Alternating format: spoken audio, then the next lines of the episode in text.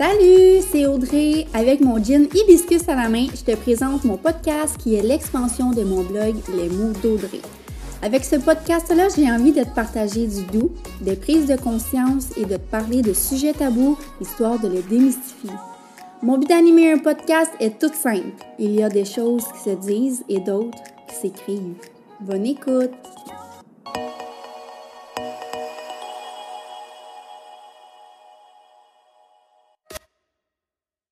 Les autres n'ont pas à t'encourager. Les autres ne sont pas payés pour te pousser là où tu veux aller. C'est important d'avoir du sport dans la vie, mais c'est aussi important de ne pas constamment attendre des autres leur encouragement, de ne pas attendre de se faire un, de ne pas attendre un, un encouragement par quelqu'un d'autre que soi-même.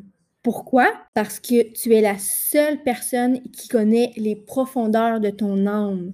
Tu connais exactement la vie que tu souhaites avoir et les décisions qui sont bonnes ou pas pour toi, pas les autres. Oui, oui, c'est le fun de se faire encourager. Oui, c'est le fun d'avoir du support, euh, d'avoir des gens sur qui compter quand ça va comme quand ça va pas. Mais vouloir se faire encourager, vouloir l'approbation des autres, ça vient de ton ego.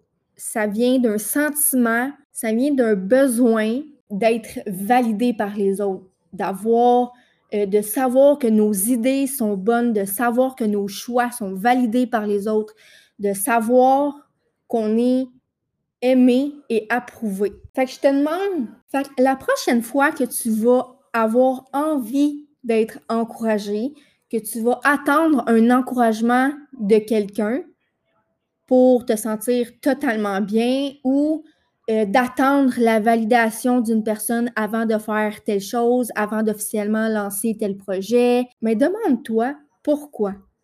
Pourquoi tu es quelqu'un qui veut des encouragements? Est-ce que c'est euh, est-ce que c'est ton enfant intérieur qui te parle de la peur de ne pas être accepté dans les choix que tu fais? Est-ce que c'est ton ego, justement, comme je disais, qui aime savoir que les autres t'admirent dans les décisions?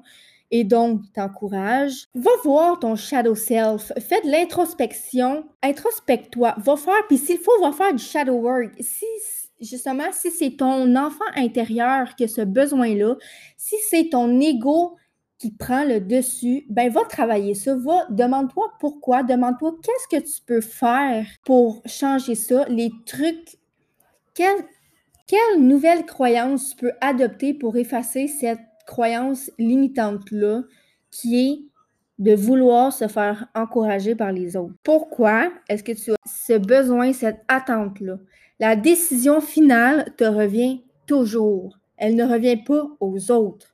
Fait que c'est pas aux gens d'être en accord ou pas avec ce que tu fais, avec qui tu es, avec la vie que tu mènes.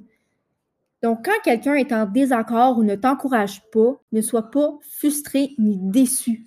Ce n'est pas à eux de t'encourager, mais à toi-même.